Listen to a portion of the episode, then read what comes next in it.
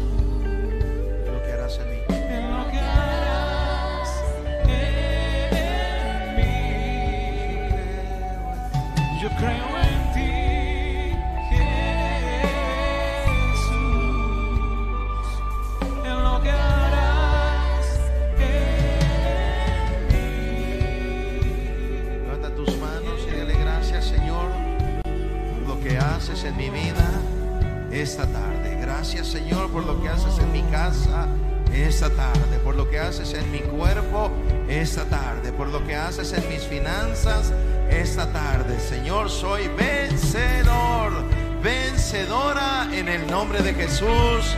Amén, amén y amén. Dale esas palmas de alabanza al maestro. Muy bien, vamos a la prédica. Tome su asiento.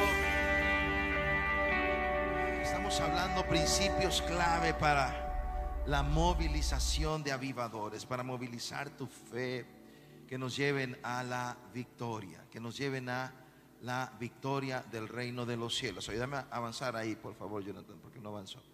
Ahí estamos. Entonces hemos hablado que esta movilización es activar autoridad y poder. Se te ha dado autoridad y poder. Dígame amén a eso ahora. Ok, lo voy a decir otra vez. Se te ha dado autoridad y poder. Tú puedes tener algo que no lo usas. Tú puedes tener algo valioso que no lo estás usando. A la iglesia se le ha dado autoridad y poder. Y cada vez, cada vez estoy encontrando más cristianos conformados a la obra del enemigo, conformados a lo que el enemigo está haciendo en sus vidas o en sus familias, conformados a lo que el enemigo está haciendo en sus finanzas, en su salud y, y acomodados a la derrota, acomodados a vivir entre tinieblas, casi a vivir entre tinieblas y vivir amargados, vivir en derrota, vivir solitarios, vivir eh, atemorizados, ansiosos, enfermos, necesitados económicamente. Entonces estamos hablando precisamente de activar esa autoridad y ese poder que nos moviliza, con el cual nos podemos movilizar. Solo podemos ser movilizados si tenemos activada esa autoridad y poder. Esa movilización es esta estrategia de Dios para impactar con tu fe. Tu fe debe ser una fe de alto impacto. Diga conmigo, fe de alto impacto. Ahora con convicción, fe de alto impacto. Tu fe debe desmoronar murallas. Dígame amén a eso. Tu fe debe tumbar gigantes. Dígame amén a eso. Tu fe debe provocar sanidades. Dígame amén a eso. Debemos activar nuestra fe y movilizar nuestra fe. Debemos movilizar nuestra fe para tener victoria, para tener paz. Y entonces estamos hablando precisamente esos principios que nos ayudan a movilizar nuestra fe, a activar esa autoridad y ese poder. Dijimos que recuperemos nuestra expectativa de poder, buscar a Dios con expectativas altas. Dios dará algo. Luego estuvimos hablando el sábado pasado de usar la dinamita, el dunamis, porque no me avergüenzo del evangelio porque es dunamis, es poder de Dios. Poder viene del griego dunamis, que es la misma palabra que traduce dinamita. Lo que se te ha dado es dinamita para que hagas volar las obras del infierno. Dígame, venga eso. ¿Por qué vivir derrotados si tenemos poder de alto impacto? ¿Qué hablaremos ahora? Autoridad que vence al enemigo. Autoridad que vence al enemigo. Vamos a Lucas 10 rápidamente. Lucas 10, 19. Vamos a hablar cómo desbaratamos la obra del enemigo en nuestra vida, en tu hijo, en tu hija, la obra del enemigo que quiere robar, matar y destruir. Una porción muy conocida, una porción interesante. Lucas 10, 19 dice, he aquí os doy potestad de hollar serpientes y escorpiones y sobre toda fuerza del enemigo y nada os dañará. Lo voy a leer una vez más, estoy leyendo de Reina Valera 60. He aquí os doy potestad de hollar serpientes y escorpiones y sobre toda fuerza del enemigo y nada os dañará. Le tengo noticias, nada debe dañar tu vida. No lo dije bien, nada debe dañar tu vida. Ese es el poder, debemos usar ese poder. El Apolo 8 fue la primera misión tripulada que salió al espacio para orbitar alrededor de la Tierra estaba comandada por William Anders, Frank Borman y James Lowell. Salieron el 24 de diciembre de 1968. Fueron los primeros en cruzar la atmósfera.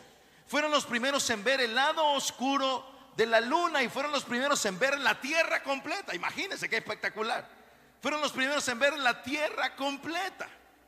Tomaron esta foto, que es una foto icónica que está en muchos lugares, en libros, en portadas de libros, etcétera, etcétera, etcétera Y tomaron esta foto en la Nochebuena de 1968 desde el espacio, mientras leían, transmitiendo al mundo entero, leyendo el capítulo 1 de Génesis, los primeros 10 versículos. ¿Te imaginas en el espacio teniendo esta imagen frente a ti, diciendo, en el principio creó Dios los cielos y la tierra? ¡Wow! ¡Qué poderoso! Así que esos tres astronautas hicieron esa transmisión, tomaron esa foto por primera vez de, de, la Tierra en el espacio. Ahora, la clave de esa misión fue este cohete, el Saturno 5. El Saturno 5 fue la potencia, era un cohete de tres fases que impulsó a la nave para que estos pudieran cruzar la atmósfera y llegar hasta el espacio y comenzar a orbitar. Estuve allá eh, en el Johnson Space Center, allá en la NASA, y vi ese, ese, ese cohete enorme, es enorme, es una es, una, es un hangar enorme solo para el bendito cohete. Es enorme. Es grandísimo. Es un cohete enorme, el Saturno 5. Tremenda potencia. ¿Sabes por qué? Porque la potencia es fundamental para la movilización. Lo voy a decir otra vez. La potencia es fundamental para la movilización. Si tú quieres tener victoria en tus finanzas, si tú quieres tener victoria con tu hijo y con tu hija, si tú quieres tener victoria en tu matrimonio, si tú quieres tener victoria en tu propia vida, si tú quieres tener fortaleza para seguir adelante a pesar de los obstáculos, a pesar del gigante, a pesar de la muralla, a pesar de cualquier situación que se pone entre tú y tu bendición, necesitas potencia de alto impacto y eso es exactamente lo que se nos dio, potencia de alto impacto. Satanás no tiembla por verme gritar. Satanás no tiembla porque me mira espiritual. Satanás tiembla cuando te mira con potencia espiritual. Cuando ve en ti autoridad. Tienes la potencia para despegar.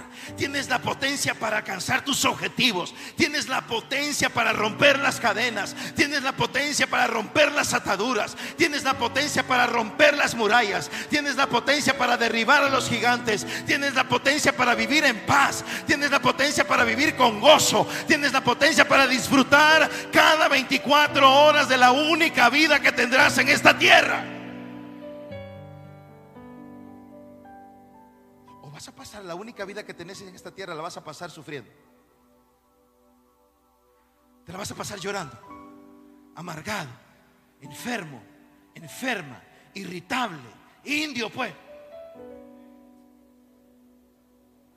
Mire, hay unas cosas que hay unas cosas prácticas que yo estoy haciendo para disfrutar más mi vida. Una de las cosas prácticas que estoy haciendo, ¿sabe qué es? Caminar más despacio. Yo me di cuenta que todo el tiempo andaba como hormiga. Y todo el tiempo. Y todo el tiempo y llegaba a un lugar y me sentaba, sacaba la computadora a mil por hora, empezaba a trabajar, terminaba, metía la computadora, me la metía otra vez y me subía al carro. Y una mañana, así iba. Una mañana agarré la computadora, me metí en la mochila y iba a máxima velocidad. Y dije, no, voy a, voy a ir más despacio. Y empecé a caminar más despacio. Mira qué rico se siente sentí, debe, sentí paz. Y empecé, mire, y empecé, a, y empecé a ver para todos lados. mire cuánta gente, cuánta gente hay aquí.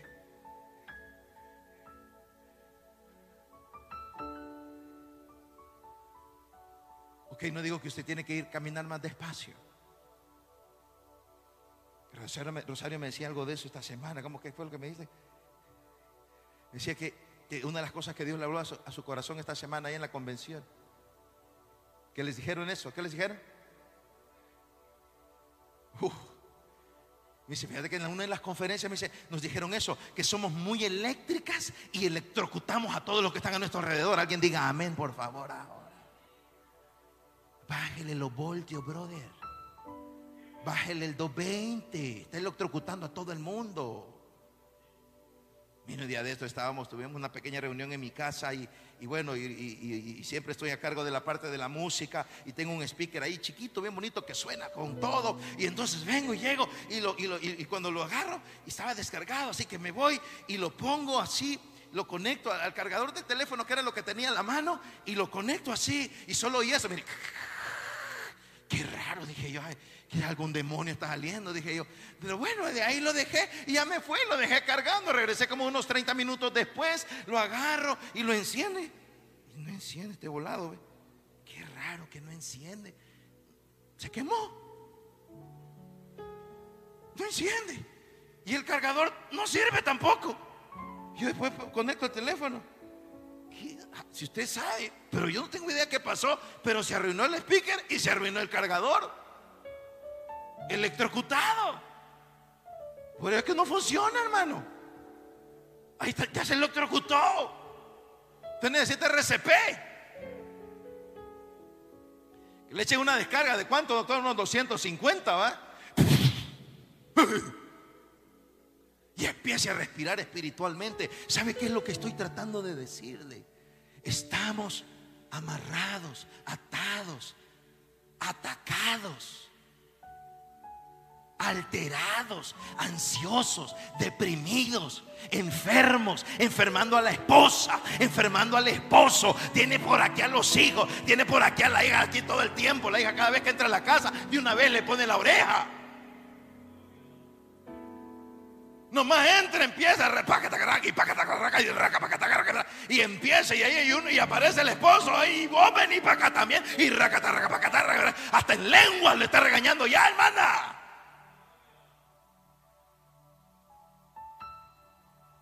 Y todo el mundo está con la presión alta y el azúcar se le dispara y el colesterol está disparado porque en la ansiedad empieza la gran comedera. ¿Y por qué no bajo? Pues porque está ansiosa.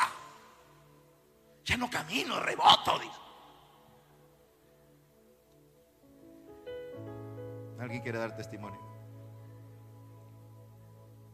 Te tengo noticias. Tú no tienes que vivir así. Yo tampoco. Mira cómo disfruto caminar despacio hoy. En serio se lo digo.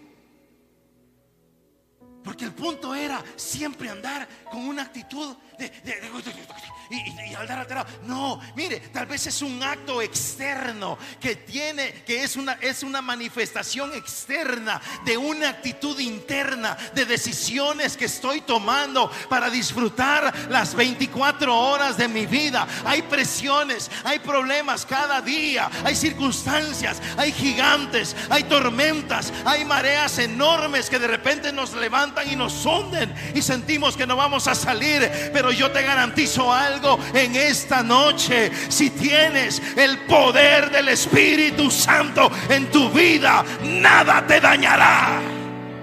Nada te dañará.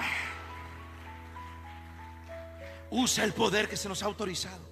Porque es poder que se nos ha autorizado para cumplir la misión y vencer al enemigo. Miren, vámonos entonces a estudiar ese capítulo 10 de Lucas. Lucas capítulo 10, versículo 1. Vamos a poner algunas piedras hoy, vamos a terminar la otra semana.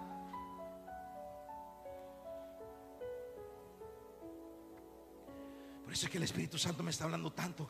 Concéntrate en la instrucción. Concéntrate en la instrucción. Concéntrate en instruir a mi pueblo. Concéntrate en instruir. Concéntrate en instruir. Y hablaba ayer con el pastor panameño esto. Me decía, pastor, hay que instruir al pueblo. Hay que instruir al pueblo. El pueblo está lleno de demasiada emoción, me decía él. El pueblo está lleno de demasiado emocionalismo. Al pueblo le encanta el emocionalismo, pero con eso no vamos a llegar muy lejos. Funciona, sirve, es gasolina, pero no es suficiente. Necesitas la fortaleza de la palabra, necesitas la fe que la palabra viene a robustecer. Lucas capítulo 10, versículo 1. Después de esto, el Señor escogió a otros 72 para enviarlos de dos en dos delante de él a todo pueblo y lugar a donde él pensaba ir. Jesús está enviando. Jesús agarra a sus discípulos, los arma en parejas y los manda. Los está movilizando. Jesús quiere movilizarte. Jesús quiere movilizar tu fe. Jesús quiere que tú vayas y ores por los enfermos. Jesús quiere que tú vayas y te ganen las almas. Jesús quiere que tú vayas y pelees por tu hijo y por tu hija. Jesús quiere de que tú ganes batallas. Jesús quiere movilizar tus oraciones. Jesús quiere movilizar tu intercesión. Jesús quiere movilizar movilizar tu adoración. Jesús quiere que te muevas. Mire, ah, si le va a dar esas famas al Espíritu Santo, es de una vez por todas. Mire, ya no estás en letargo. En letargo. Amodorrado. Casi inconsciente. Esperando que alguien te llegue a empujar. Dios quiere que te muevas. El Señor comenzó a movilizar a todos estos discípulos y dice, comenzó a enviarlos de dos en dos delante de él a todo pueblo y lugar a donde él pensaba ir. Yo quiero ir a esta ciudad, yo quiero ir a esta ciudad, quiero visitar esta casa, quiero visitar esta familia, quiero visitar a este niño, quiero llegar a donde este joven, quiero alcanzar a esta mujer, quiero alcanzar a este hombre. Y entonces mandó a los discípulos a preparar el camino. El Señor te comenzará a mandar hacia personas a las cuales Él quiere bendecir. ¿O ¿Tú crees que todo esto es para que, para que nos sintamos bonitos? Dios quiere llegar a gente. Y para llegar a esas personas, a esos niños. Mire, yo hace dos días atrás escuché una canción. Qué fácil, yo tenía unos, no sé, 35 años de no escuchar esa canción. Una canción de Marco Vidal que se llama, que se llama No te quepa duda. ¿Cuántos escucharon esa canción? No te quepa duda o la conocen a menos. Levante la mano de Marco Vidal. ¿Quiénes la conocen? Qué barbaridad, tan poquitos son. Es una mala señal, hermano.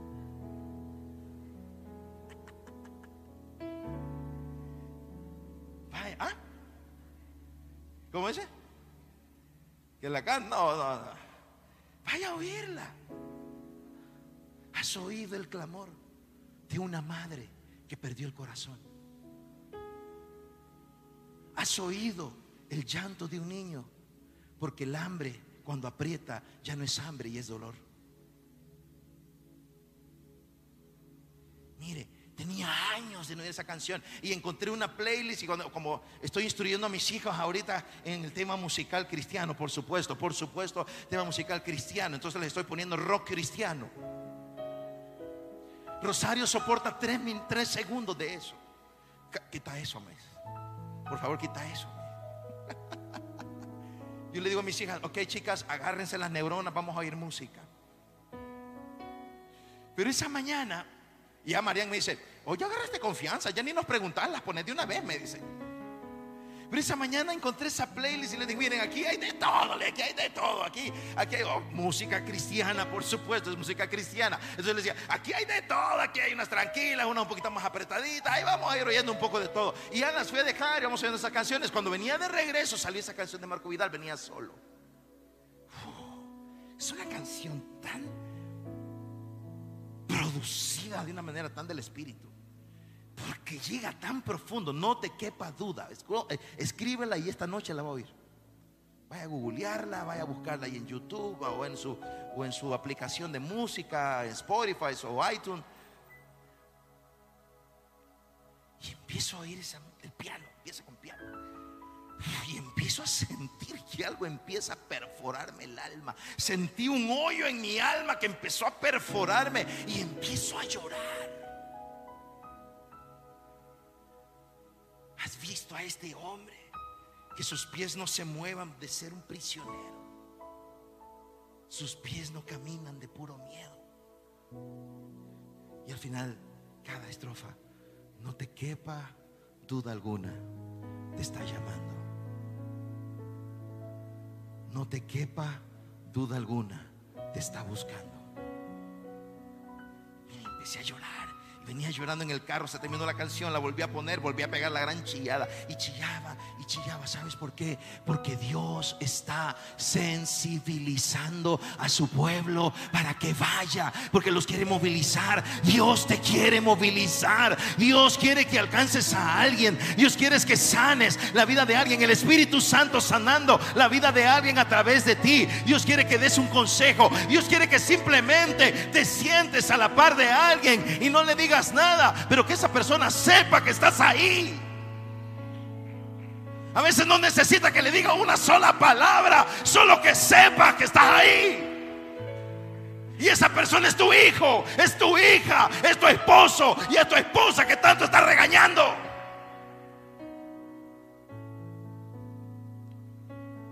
Padres, no exasperéis a vuestros hijos. Se lo voy a traducir al salvadoreño. No lo saqué de onda. Ya no te aguanta. ¿Cómo lo sé? Porque me lo dijeron. Y le dije, ok, le dije a multimedia, preparen las fotos de los papás de los hijos que me dijeron que ya no los aguantan. Vamos a ponerlas ahora entonces. No, no se vaya, hermano, no es cierto, no se vaya.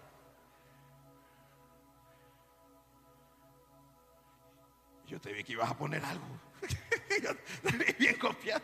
Vi a Caleb que estaba listo. Algo voy a poner aquí.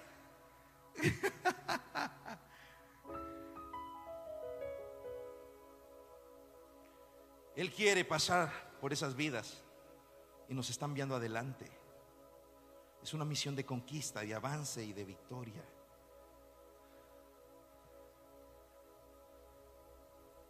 El fruto de un avivamiento es una movilización.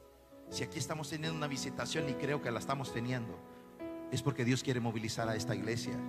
Si estamos teniendo una si estamos teniendo una visitación y creo que la estamos teniendo, en realidad es una gran fiesta y lo estamos disfrutando, pero te aseguro algo, es una tremenda responsabilidad, porque él nos dirá, "Me conociste, viste mi poder, viste lo que soy capaz de hacer en la vida de alguien y te quedaste con los brazos cruzados." Si Dios te muestra algo, si Dios te habla algo, si Dios te entrega algo, es porque quiere movilizarte. Los envió. En el griego, ese verbo enviar, que tiene que ver con el término apóstolos, y el término apóstolos del, apóstolos del, que, del que viene la palabra apóstol, de hecho, ni siquiera es un término religioso. Y no estamos hablando, y lo digo claramente, no estamos hablando ninguna doctrina apostólica. No estoy hablando de eso, tengo mis propias apreciaciones acerca de esa teología y no es el momento ni el, ni el tiempo para hacerlo ahora mismo. Pero no estoy hablando de esto. El término apóstol ni siquiera era un término religioso, era un término militar. Alejandro Magno, cuando iba a conquistar, el gran conquistador Alejandro, cuando iba a conquis- a conquistar, enviaba apóstoles. Era alguien con la misión de conquistar el territorio y de establecer la cultura, en este caso, la cultura griega en el territorio conquistado. Lo utilizaban los barcos mercantes y lo utilizaban los barcos militares. Era alguien que iba con una misión. Jesús los envió. El término significa apartados para ser enviados a una misión de libertad. Alguien diga amén a esto en esta tarde.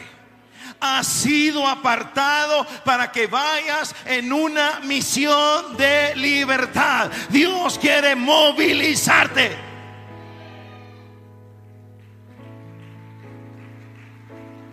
Ay, qué lindo lo que está pasando en la iglesia. Qué bonito. Es bonito, es lindo, pero no es suficiente que sea lindo. Y te lo voy a decir más claro. Y no sirve si lo único que tenemos es algo lindo. Era un tiempo de cosecha. Versículo 2. Lucas 10, 2. A ver, hagamos el contexto. Vamos desde el 1. Después de esto, el Señor escogió a otros 72 para enviarlos de dos en dos delante de él a todo pueblo y lugar donde él pensaba ir. Es abundante la cosecha, les dijo, pero son pocos los obreros. Pídanle, por tanto, al Señor de la cosecha que mande obreros a su campo. Jesús los está enviando y les está diciendo esto. ¿Saben por qué tienen que ir? Porque hay una cosecha que está esperando. Y dijo, vayan, ustedes son los obreros. El término en el griego es ergo. El término es ergo, obrero. Significa trabajadores esmerados. Y eso es tremendo. Abundante es la cosecha, les dijo, pero son pocos los trabajadores esmerados. Pídanle por tanto al Señor de la cosecha que mande trabajadores esmerados al campo. Le voy a decir algo. ¿Sabe quién cosecha? El trabajador esmerado.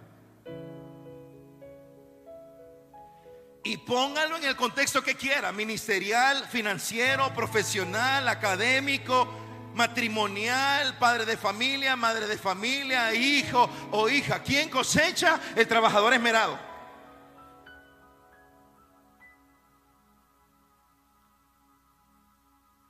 Fíjese lo que Jesús dice. Son pocos los obreros. Fíjese la oración. Pídanle, por tanto, al Señor de la cosecha que mande obreros a su campo. Pregunta, ¿por qué había que orar? ¿Por el qué? Por los obreros. ¿Sabe qué sabemos nosotros? Orar por la cosecha. Señor, danos una cosecha. Padre, manda una cosecha de almas, que se conviertan las almas. Señor, bendice las almas, cosechemos las almas. Señor, que hay evangelismo, que se cosechen las almas. Y Dios se queda con los brazos cruzados y dice, miren, eh, si la cosecha ahí está. Ahí en tu trabajo en la familia está, allá en tu misma casa, ahí está, la cosecha está lista. No oren por la cosecha, la cosecha está lista. Lo que no tenemos son obreros.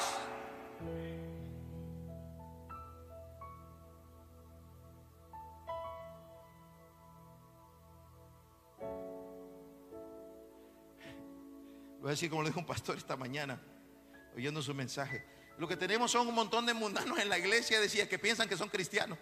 Yo, wow. Estuvo fuerte, dije.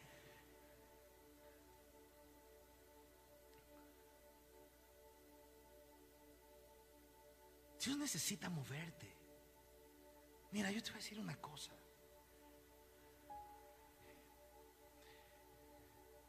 El tema de la fe se va a poner intenso.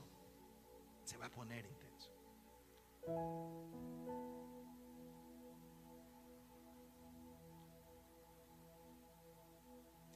No lo digo con lo digo con temor y temblor. Se va a poner intenso. Que Dios nos ayude. Que Dios nos dé fuerza. Porque necesitamos ser cristianos esmerados. Es tiempo de cosecha, pero son pocos los trabajadores esmerados. Los cristianos que cosechan trabajan esmeradamente en su vida, en la vida de otros, en la vida de las almas. Eso significa compromiso integral de vida. Esmerarte con tu familia, con tus hijos, con sus amigos, con tu propia vida. ¿Sabes por qué te rodea Dios de gente? Para que les hable de Él para que tengas, para que tu testimonio sea un ejemplo, una vida de oración, esmerados. Y entonces Jesús dice, vayan, hay una cosecha, los manda, los moviliza y dice algo tremendo, les dice algo tremendo. Versículo 3, versículo 3, Lucas 10, 3. Vayan ustedes, miren que los envío como corderos en medio de lobos. Ah, mire, Jesús está, vea el contexto. Entran a Lucas 10. Jesús los aparta en parejas y les dice, ok, van a ir. Necesito que preparen el camino. Hay lugares donde yo quiero entrar y ustedes van a preparar ese camino. Quiero pasar por esas familias. Quiero bendecir esas familias. Vayan ustedes. Vayan. Porque es una temporada de cosecha. Es una temporada de resultados. Es una temporada de cambios. Es una temporada de respuestas. Avivadores, les tengo noticias. Es una temporada de respuestas. Y Jesús le dice, es una temporada de respuestas. Así que vayan. Y entonces los envía con una misión de libertad y les dice una vez más, Vayan ustedes, pero deben saber algo, se van a sentir vulnerables. Se van a sentir que no podrán con los enemigos que rodearán su fe. Se sentirán conmocionados. Puede que sientan temor en algún momento. Puedes que te sientas como una oveja en medio de lobos. ¿Qué oportunidad tiene una ovejita con esos colmillos?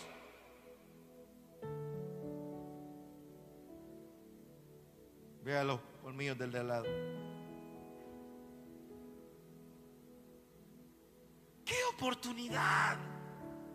¿Qué oportunidad tiene una oveja en medio de lobos? Y a veces nos hemos sentido así. Estamos ahí. Estamos en la intercesión, estamos en el evangelismo, estamos en la movilización, estamos en la adoración, estás en la intercesión por tu hijo, estás en ese momento de consejería, estás en ese momento de liberación, estás en ese momento dándole consejo a tu hija, dándole consejo a tu hijo y te sale con una cosa que sientes un zarpazo de un lobo que, ah, que, que rasga el alma, que rasga el corazón, sientes como un zarpazo de las, de las garras de un lobo, como un colmillo sangriento cruel y afilado que cruza tu alma. Cuando tu hijo te dice, ¿qué importa esto? ¿Qué me importa Dios? ¿Qué me importa la palabra? ¿Qué me importa? Quiero hacer lo que me dé la gana con mi sexualidad. Quiero hacer lo que me dé la gana con mi dinero, con mi tiempo. Quiero vivir como me dé la gana. Y sientes el zarpazo de Satanás en tu familia, de Satanás en tu hijo, de Satanás en tu hija. Te quitaron tu trabajo, te dieron un diagnóstico complicado y sientes el colmillo una vez más de un lobo feroz espiritual que está tratando de devorarte, que está tratando de destruirte. Quiero decirte algo, cuando te sientas de esa manera, recuerda que el Rey de Reyes está contigo, que Él es el buen pastor. Así que camina en tu movilización con convicción, con la certeza que Dios está contigo y la confianza de que Jehová te sacará adelante.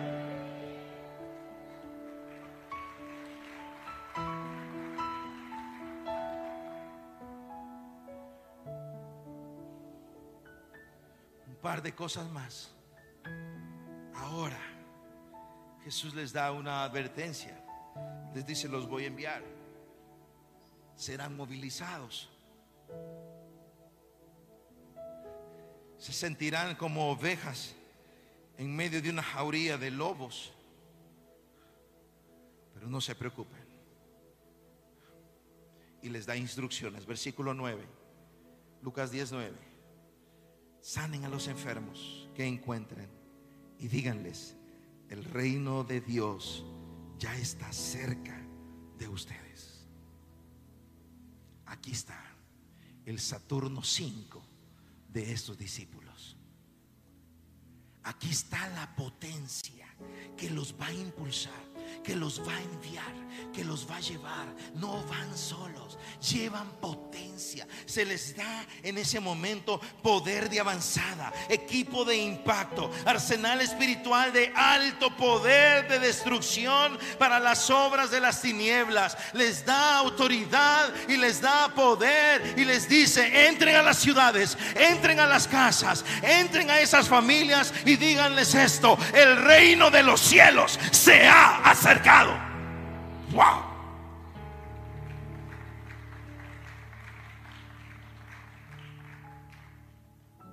¿Por qué? ¿Por qué nos movemos? Rosario me decía esta semana en algún mensaje, la atmósfera es fuerte, la atmósfera es profunda, la atmósfera se percibe pesada. Nos ha pasado en lugares, nos ha pasado en ciudades, nos ha pasado aún en iglesias, nos ha pasado en hogares, nos ha pasado en países, nos ha pasado en naciones. Entras a un lugar, percibes, aquí hay algo, aquí hay algo que no está bien, aquí hay una atmósfera densa, aquí hay una atmósfera de tinieblas, aquí reina una atmósfera de enfermedad. Estaba en un lugar ayer y yo percibía un espíritu de enfermedad en ese lugar. Tanta gente enferma, tanta gente crónicamente enferma, tanta gente debilitada. Me impactó y por eso cuando leía eso esta mañana me impactó. Porque el término en el griego de la palabra enfermedad, cuando Jesús les dice vayan y oren por los enfermos, el término es asteneis. Asteneis.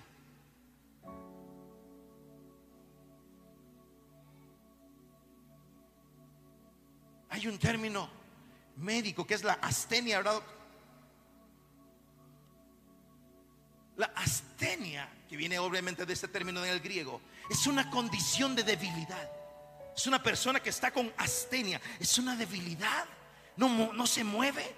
Sus músculos no responden, no tiene fuerza, no tiene vitalidad. Dios le dice, Jesucristo le dice a estos discípulos, voy a movilizarlos y oren por los que están débiles. Oren por los que están enfermos y han perdido la fortaleza, han perdido la fortaleza de su cuerpo, han perdido la fortaleza de su alma, han perdido la fortaleza de su espíritu, están débiles, no pueden moverse, apenas abren sus ojos, no pueden mover sus manos, no pueden mover su familia, no pueden mover su negocio, no pueden caminar hacia la victoria. Y Jesús dice, mírenlos, entren a ellos y díganles, el reino de los cielos te libera. Wow.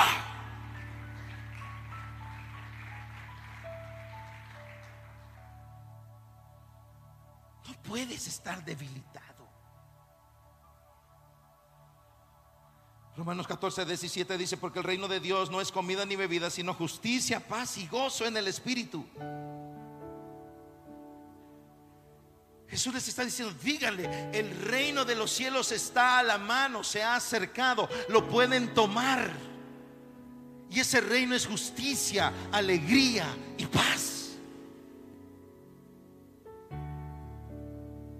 Dios se moviliza a su pueblo, moviliza tus oraciones, moviliza tu intercesión, moviliza tu guerra espiritual, ubícate, vaya a su trinchera, ubíquese en su trinchera, porque desde ahí usted comienza a bombardear las fuerzas del infierno y a establecer el reino de Dios para alcanzar almas, para liberar a los enfermos, para liberar a los que están padeciendo dolor, para liberar al que está oprimido por Satanás, que no lo deja ni siquiera dormir.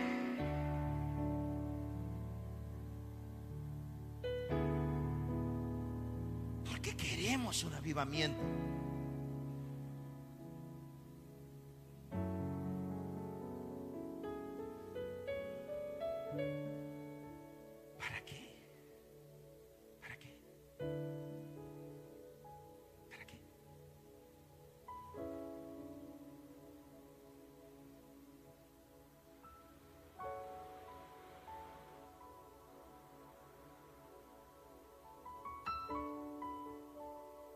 Yo hablo con un líder histórico, un líder de tanta experiencia en las naciones, Layo, Layo Leiva.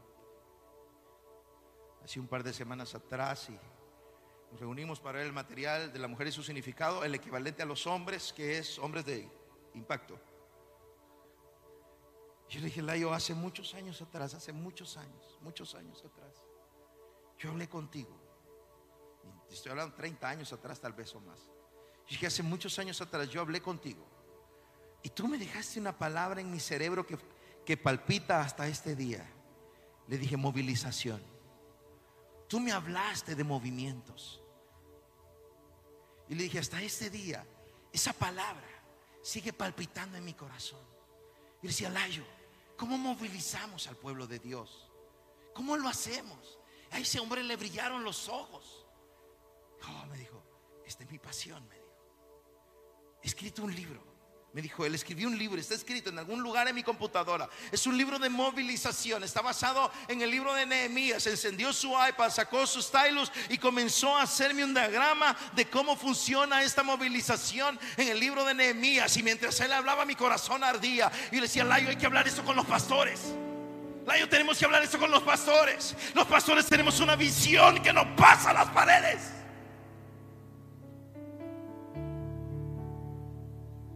Tenemos que romper esto, le decía, hay que romper esto. Ya me decía Carlos, es una movilización social religiosa. Es el reino de Dios entrando a la comunidad, entrando a la familia y transformando los corazones, transformando al esposo, a la esposa, a los hijos, a las hijas. Y ese impacto se va para las calles, se va para las empresas, se va para las universidades, se va para las escuelas. Ese avivamiento se transforma en una transformación.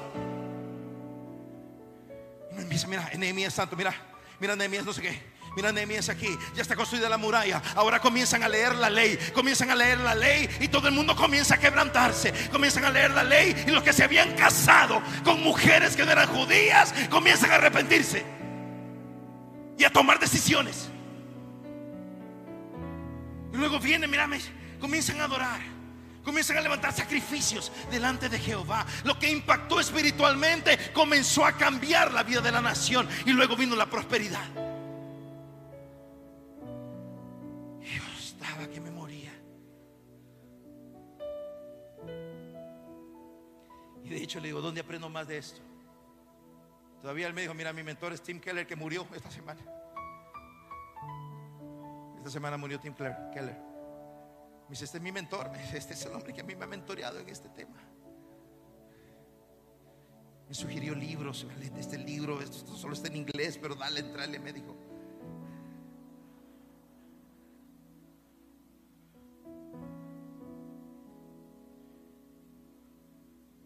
Y le dije al pastor panameño ayer, pastor, ¿cómo movilizamos al pueblo? ¿Cómo lo movilizamos? Instruyalo, me dijo. Instruyalo. Me dice, los pastores deben cambiar su perspectiva, me decía el pastor panameño ayer. Los pastores deben cambiar su perspectiva. Y estoy empezando a sospechar algo que no se lo voy a decir. Pero le decía yo a Rosario, creo que esta movilización, quién sabe si va a ser liderada por los pastores. Quién sabe, no lo sé. Pero te aseguro algo, Dios quiere que su iglesia impacte las naciones. Dios quiere usar tu vida porque hay gente debilitada allá afuera. Hay gente debilitada en los hospitales. Hay gente debilitada en las casas. Hay gente debilitada en su cuarto ahora mismo que probablemente me está escuchando. Está tan debilitado. Estás tan debilitado que no has salido de tu cama. Quién sabe en cuánto tiempo. Sumergido en tu depresión. No te has bañado. No te has alimentado. No quieres hablar con nadie. Satanás te quiere matar. Pero en el nombre poderoso de Jesús, levántate.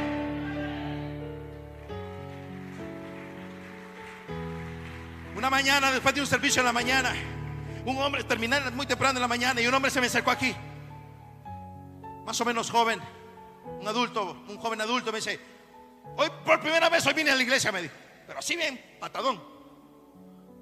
Se acercó aquí, yo estaba todavía ahí, primera vez que vengo a tu iglesia, me dijo. Yo, ok, qué bueno, es una gran noticia, bienvenido. Contame tu historia, le dije. Mire, me dijo, yo estaba deprimido, estaba en mi cuarto, yo no había salido de mi cama en una semana. Pensando cómo me iba a matar. Tenía una semana de no comer, de no salir de mi dormitorio, tirado ahí, sin asearme, puede imaginar. Y ese día yo había decidido matarme.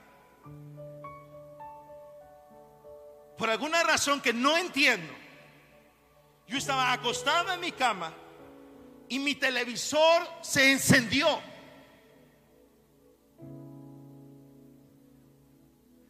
Mi televisor se encendió. Y cuando mi televisor se encendió, tú estabas ahí hablando. Y dijiste esto. Tú que estás pensando en matarte en el nombre de Jesús, levántate. Cuando tú dijiste eso, literalmente salté, no sé qué pasó, algo me levantó literal, me levantó en el aire, caí parado en la cama.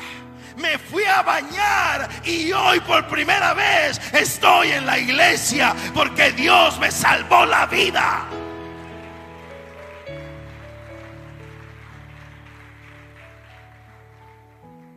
¿Usted cree que yo me acuerdo de eso, hermano? Ah, sí, ya me acordé, fue el 3 de octubre del 2000. Quizás ni lo dije.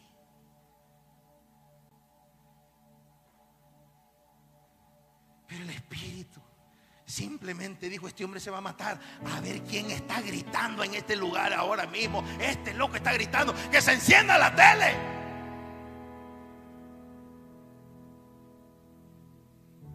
Otro día estaba en Soyapán.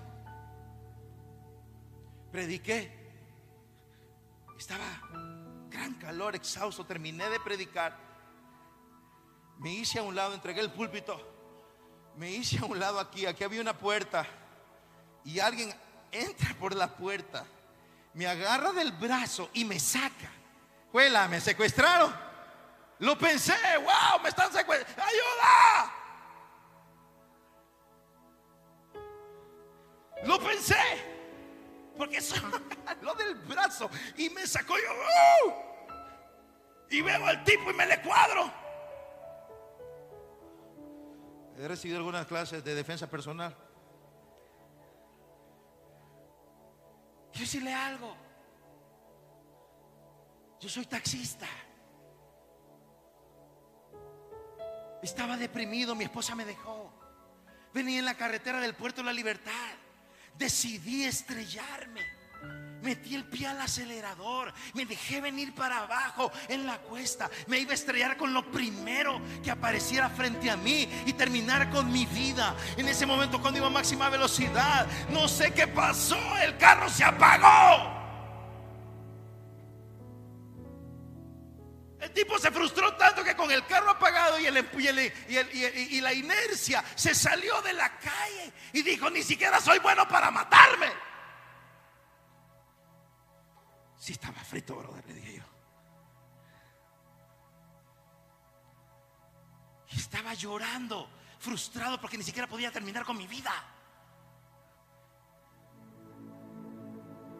Y en ese momento, el radio del taxi se encendió. Se encendió. Y usted estaba hablando. Y usted dijo, tú que estás tratando de matarte, en el nombre de Jesús, detente. ¿Usted cree que yo me acuerdo de eso? Quizás ni lo dije. Pero eso fue lo que el Espíritu lo dijo a este hombre. Dice, estoy vivo. Porque Dios tuvo misericordia de mí. Empecé a llorar en el taxi. Dios tuvo misericordia de mí. Otro día estaba en el aeropuerto, pasando todo el relajo ahí, que la migración y después la aduana y después la seguridad, y después de todos los chunches, que para mí ese asunto me estresa. Por eso llego siempre con tiempo para ir caminando despacio. Y ya cuando pasé todo eso, pasé, compré un delicioso latte con vainilla, me senté ahí yo solito, aquí estaba un montón de gente, yo aquí me voy a sentar yo solito. Me senté aquí, puse mi cafecito aquí en, en una situación que estaba aquí, me senté con el cafecito, Ah, voy a disfrutar mi café.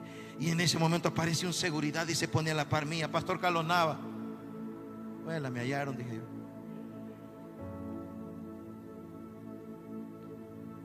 Sí, le, ya tenso, ten- sí, dígame. Quiero decirle algo, me dijo. Mi hermano se convirtió, me dijo, oyendo un mensaje suyo. Ah, dije yo, qué, qué buena onda, gloria a Dios, le dije, gloria al Señor. Sí, me dijo, usted estaba hablando de noviazgo, me dijo. Wow, le dije. No tengo idea en qué rollo estaba tu hermano como para que le entregara su vida mientras yo estaba hablando de noviazgo, le dije. Estaba metido en drogas, estaba metido en alcoholismo. Y él simplemente oyó de un Dios que sana las almas y los corazones y le entregó su vida a Dios. Jonathan en Bruselas. Mandamos el libro Sexualmente Santos, comienzan a estudiar el libro Sexualmente Santos. En la segunda sesión entra una mujer, desde que entra la mujer comienza a llorar, estoy hablando de Luxemburgo. Esa mujer comienza a llorar, dos horas llorando durante toda la sesión, se le acercan. Y le dicen, ¿qué- ¿qué le pasa? ¿En qué le podemos ayudar? Mire, mi hija, yo no sé, yo entré aquí, yo no sé ni por qué entré aquí, entré aquí desde que entré a este lugar y lo oí hablar a usted. Ustedes, y empecé a llorar, no podía contenerme, estaba llorando, llorando, llorando, llorando, no puedo dejar de llorar, pero después que empecé a oír el tema, quiero decirle algo, mi hija me dijo que es lesbiana. Y en mi religión, dijo ella, en mi religión no hay esperanza para una lesbiana. Así que yo no hallaba qué hacer. Pero ahora al escuchar lo que usted está enseñando, eh, creo que hay esperanza para mi hija y para mí. Le comparten de Jesús. La mujer es del Islam. Le comparten de Jesús. Y ella dice, no, tengo mucha información en mi cabeza. No puedo tomar una decisión. Deme tiempo. Dos días después, llega el domingo a la iglesia. Llega a la iglesia. Llega con su hija. Y dice, ahora sí, estoy lista para entregarle mi vida a Jesucristo. ¡Wow!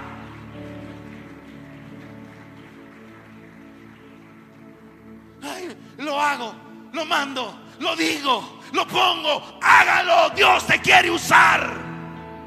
No te he dicho todo esto para que digas que soy la última Coca-Cola en el desierto. Dios usa a lo vil y menospreciado. Dios lo que quiere es usar tus talentos, tus recursos. Te está movilizando.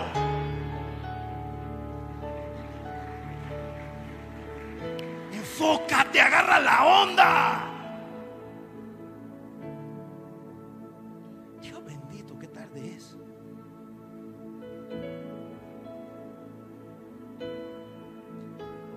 Mandó y les dijo, vayan a los débiles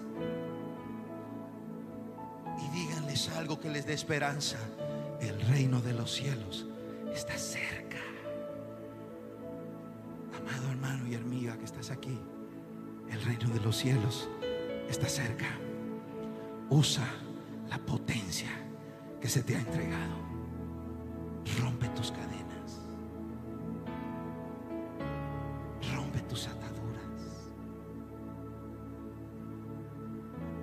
Usa el cohete con el que vas a despegar para ir a las órbitas poderosas del Espíritu Santo de Dios. Para estos chicos estudiantes de medicina. Una vez entré en un turno de pediatría. Esta mujer estaba aislada. Ya vamos a ir, no se preocupe, todo es sábado. Más tiempo, a invertir otras cosas. Viendo todo el partido de fútbol ahora. Gran goleada, 3 a 1. Y eso que estaba preparando el mensaje en el tiempo del partido. Para que vea que soy yuca.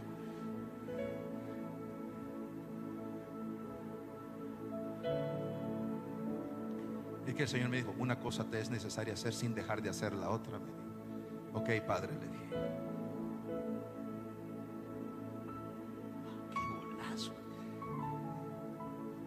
En fin, entré, estaba aislada, estaban aislados. Entro, el cuarto oscuro, solo esta mujer y su niña, una bebita de meses. Y cuando entro, esta mujer está llorando a mares, está llorando a mares. Le digo, ¿qué pasa? ¿Qué pasa con su hija? ¿Pasó algo? No. Yo no, no tenía idea. Yo estaba haciendo mi turno, no tenía idea. Mire, ¿qué pasó con su hija? Mire, yo la descuidé. No la cuidé bien. Tiene una meningitis. Está grave. No saben qué va a pasar con ella. No le ha bajado la fiebre en 24 horas. Está tan caliente. Fue mi culpa, me dijo. Mi hija está así por mi culpa. En lo oscuro. Porque esos estímulos pueden alterar a la niña, la luz. Sobre todo porque están inflamadas sus meninges. Mire, le dije, hagamos algo. No ganamos nada con que usted se esté culpando, ni para usted ni para su hija.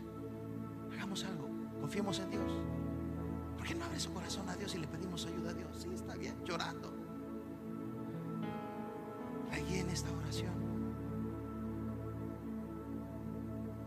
Después que oré por ella, que oramos con ella para aceptar a Jesús, le dije, vamos a orar por su hija. Y oramos por la bebé. Ya. Una oración de 30 segundos, es rápido. Ya, ya, seguimos, se fue, terminó el, el turno, ya. Al día siguiente, en la tarde, yo estaba almorzando. No, dos días después, estaba almorzando ahí en el hospital. Y la veo a ella que va con la bebé. Y me dice, lo andaba buscando. Y yo, ¿cómo que me andaba? Lo andaba buscando. ¿Y, y por qué? ¿Se acuerda que usted oró por mí aquella noche? Y claro, lo tenía fresco. Sí, lo recuerdo. ¿Qué pasó? Mire, me dice, después que oramos a la media hora, mi hija ya no tenía fiebre. Pasó sin fiebre toda la noche, pasó sin fiebre todo el resto del día. Ya me dieron el alta, la niña está bien, ya me voy. Todo el mundo está sorprendido, no saben qué pasó. Pero yo creo, me dijo que fue la oración que hicimos. Yo le dije, señora, fue la oración que hicimos.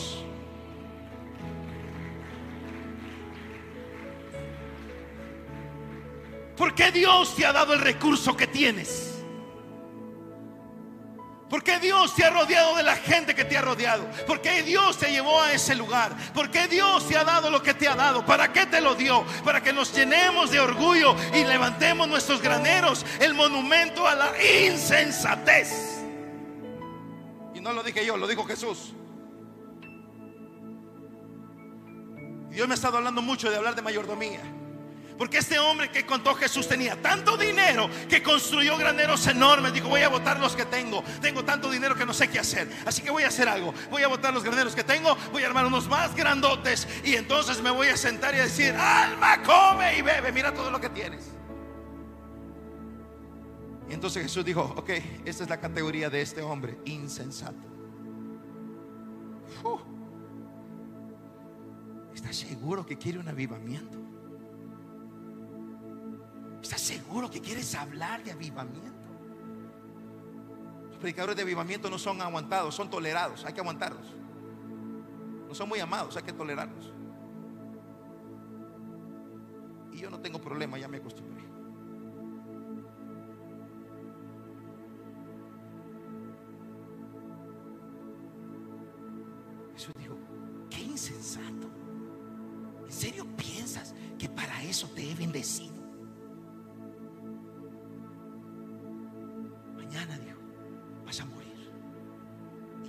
Tus graneros, ¿de quién serán?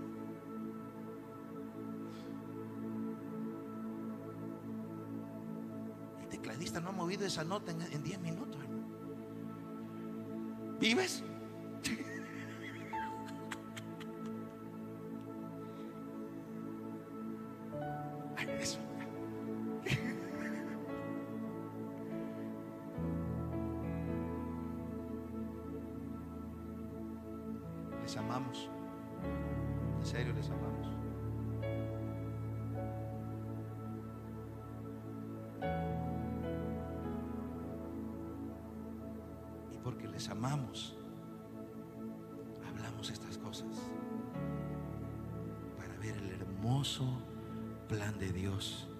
En tu vida. Que la disfrutes. Que la disfrutes. Disfruto mi vida. Mire, don Carlos me dijo, la señora que nos atiende el cabello, el viernes. Ya nos vamos, ya nos vamos, no te preocupes.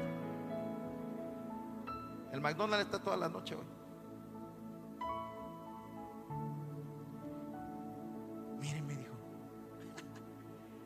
Usted por qué es pastor? Pues saber, le dije.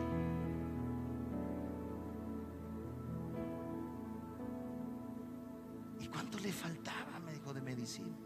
Ah, le voy a contar la historia, le dije. Y no se la voy a contar a usted, ya ya se nos alargaría más. Y le conté la historia. Y al final me dijo, increíble lo que pasó en su vida, me dijo. ¿Y sabe qué le dije? La disfruto. Disfruto mi vida. Disfruto hacer lo que hago. Me encantaba la medicina y todavía de repente leo un artículo por aquí, un artículo por allá, me encanta. Cuando alguien se enferma, le digo, mira, mandame los exámenes, quiero ver. Le digo, mira, te sugiero que vayas con un doctor. Pero yo creo está pasando aquí es esto, esto y esto, pero a mí no me hagas caso. Y justo.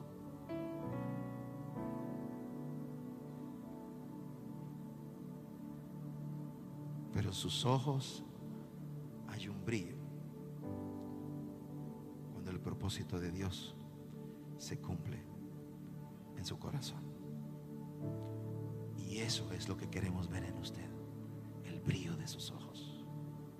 Cierre sus ojos.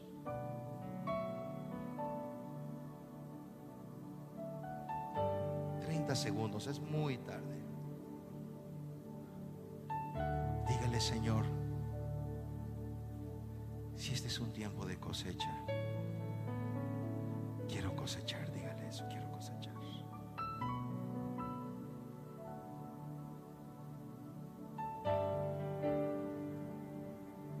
Si este es un tiempo de vida,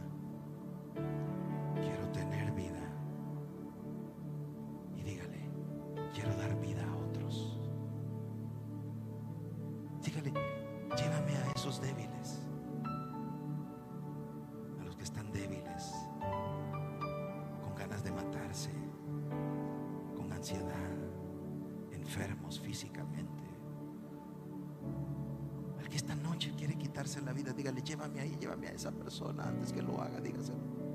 Antes que lo haga. Dame la oportunidad de movilizar lo que me diste. Los cohetes espirituales, la potencia. Y simplemente dígale a las personas, el reino de Dios está cerca. Solo eso dígale. Solo dígale, Dios está cerca. Confía, sigue adelante. Confía. Dios está cerca de ti. Él hará algo. Dígale eso. Solo dígale, Él hará algo. No sé qué. Yo no soy Dios. Hay gente que le digo, yo no soy Dios. Yo no puedo arreglar tu problema. Tampoco sé qué puede pasar. Yo no soy Dios. Pero sé que Él puede obrar.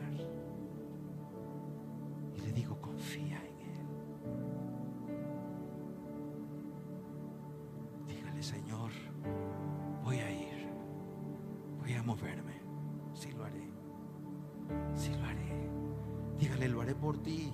Lo haré por ti. Lo haré por ti. Lo haré por ti.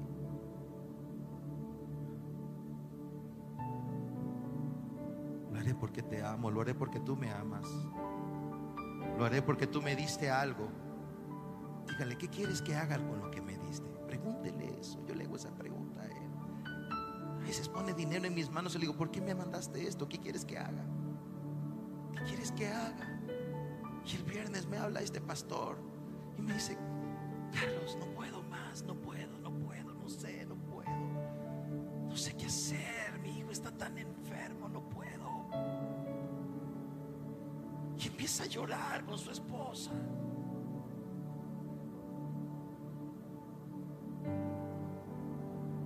Y le digo, pastor, cuenta conmigo. Le dije, pastor, cuenta conmigo, déjame investigar, déjame averiguar. Vamos a ver qué logramos, pero. Y Daisy, prepara, prepara una buena canasta familiar. Y a partir de este día le enviaremos por lo menos una vez al mes esa canasta y una ofrenda.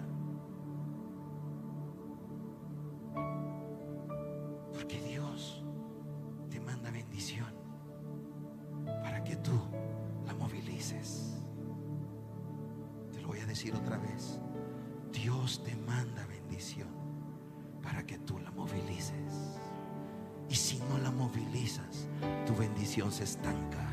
Y si tu bendición está estancada, ve esta noche a dialogar con el Espíritu Santo seriamente y dile, Dios de los cielos, si mi bendición está estancada porque yo la detuve, perdóname, me arrepiento y estoy listo para la mayor movilización de recurso económico en mi vida.